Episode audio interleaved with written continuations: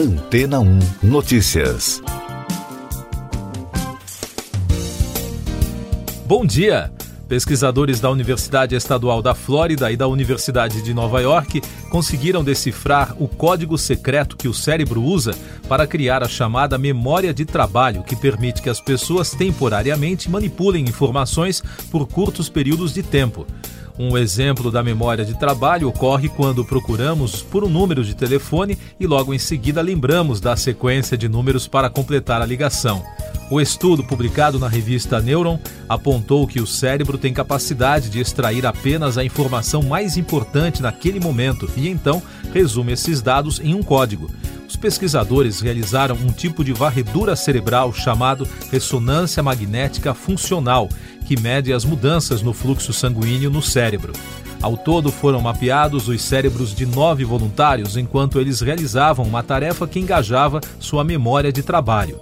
A equipe descobriu que a atividade cerebral identificada refletiu os detalhes específicos dos gráficos apresentados durante os testes foi usada a modelagem computacional para visualizar a complexa atividade cerebral, criando um mapa topográfico representando picos e vales de atividade em diferentes grupos de células do órgão. Essa região do cérebro é responsável por processar dados em uma espécie de campo receptivo específico, o que significa que são ativadas em reflexo a estímulos que aparecem em uma zona específica do campo visual dos voluntários. Esses campos receptivos, usados como modelos pelos pesquisadores, ajudaram a entender como a atividade cerebral analisada se relacionava com o que eles observaram na tela durante o treino de memória. A pesquisa revelou que, em vez de codificar todos os detalhes de cada gráfico, o cérebro armazenava apenas as informações mais importantes para cada exercício. Quando os mapas topográficos foram revelados, a atividade cerebral usada para codificar essa informação foi encontrada em uma linha reta. Esse padrão identificado é semelhante a linhas que aparecem no córtex visual, onde o cérebro recebe e processa informações visuais, e no córtex parietal, a região responsável pelo processamento e armazenamento da memória. E daqui a pouco você vai ouvir no podcast Antena ou Notícias. Queiroga anuncia fim do estado de emergência sanitária nacional da Covid-19. Áudios do Superior Tribunal Militar publicados pelo jornal o Globo provam tortura na ditadura. Crime organizado realiza ataque em Garapuava, no Paraná. O ministro da Saúde, Marcelo Queiroga, anunciou em rede nacional de rádio e televisão, na noite de domingo, o fim da emergência em saúde pública de importância nacional. Segundo o ministro, nos próximos dias será editado um ato normativo com as regras para essa medida. Queiroga afirmou que mais de 73% da população já completou o esquema vacinal e cerca de 71 milhões de doses de reforço foram aplicadas. O país registrou no domingo 18 mortes pela doença em 24 horas, totalizando mais de 662 mil óbitos desde o início da crise. A média móvel nos últimos sete dias é de 100, com tendência de queda. Também foram notificados mais de 2.200 novos casos, somando mais de 30 milhões e 200 mil. Com isso, a média móvel nos últimos sete dias foi a 14.200, também com tendência de queda. O jornal o Globo publicou os áudios de sessões do Superior Tribunal Militar que revelam relatos de tortura durante o período da ditadura militar entre 1964 e 1985. Ao todo, são mais de 10 mil horas de gravações. Os registros foram analisados pelo historiador Carlos Fico, da Universidade Federal do Rio de Janeiro. Segundo o relatório de 2014 da Comissão Nacional da Verdade, 434 pessoas foram mortas durante o período da ditadura militar. O trabalho da comissão responsabilizou 377 pessoas por violações de direitos humanos. A Comissão de Direitos Humanos do Senado vai apurar os áudios. Criminosos atacaram a cidade de Garapuava, no Paraná, a cerca de 250 quilômetros de Curitiba. De acordo com reportagens locais, a quadrilha tinha como alvo uma transportadora de valores na cidade. Segundo as últimas notícias da região, cinco pessoas ficaram feridas na ação. Os relatos são de que os assaltantes fizeram moradores reféns e fecharam os acessos da cidade. Houve disparos de armas de grosso calibre e bloqueio dos batalhões da Polícia Militar com veículos queimados para impedir a saída dos policiais. Essas e outras notícias você ouve aqui na Antena 1. Oferecimento Água Rocha Branca. Eu sou João Carlos Santana e você está ouvindo o podcast Antena 1 Notícias. Destaques internacionais. Terminou em confrontos violentos na noite de sábado a ação de um grupo sueco de extrema-direita que tentava queimar cópias do Alcorão. Três pessoas ficaram feridas, segundo informou a polícia no domingo. O movimento extremista anti-imigração e anti-islamismo Linha Dura é liderado pelo dinamarquês sueco Rasmus Paludan.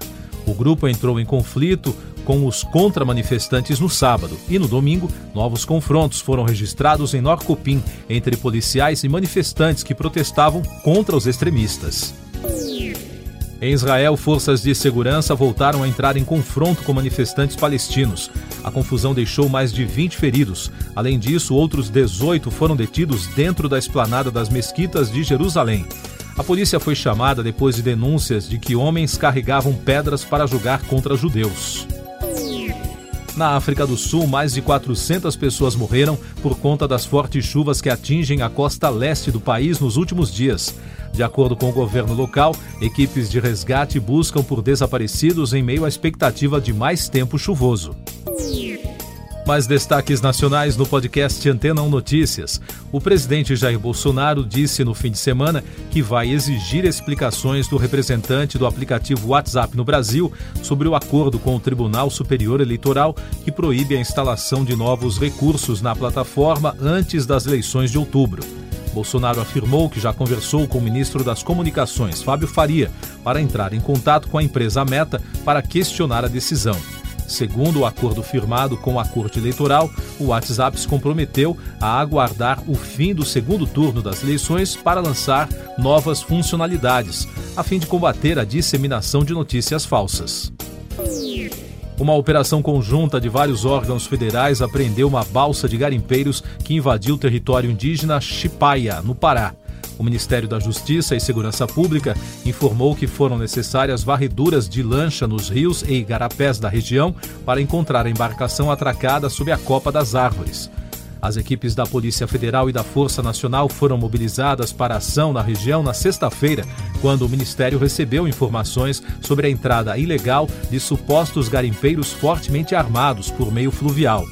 Ainda sobre esse assunto, o Ministério Público Federal informou no domingo que o Procurador-Geral da República, Augusto Aras, deu início ao processo de apuração sobre quem são as pessoas envolvidas na invasão do território.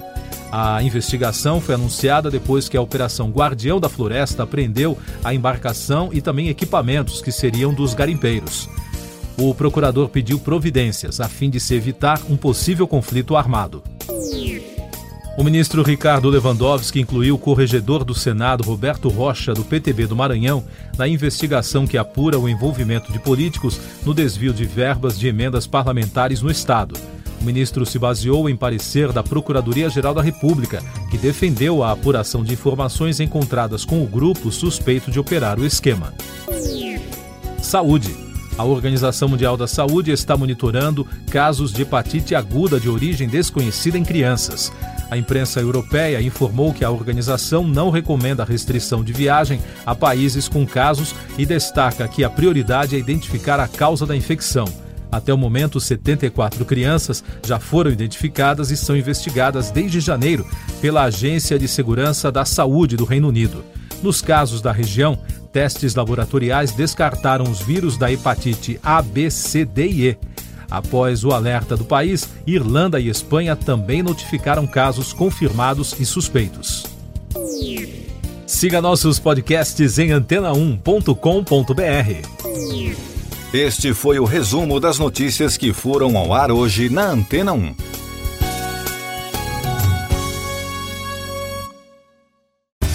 Depois de tanto conteúdo legal, que tal se hidratar com água rocha branca?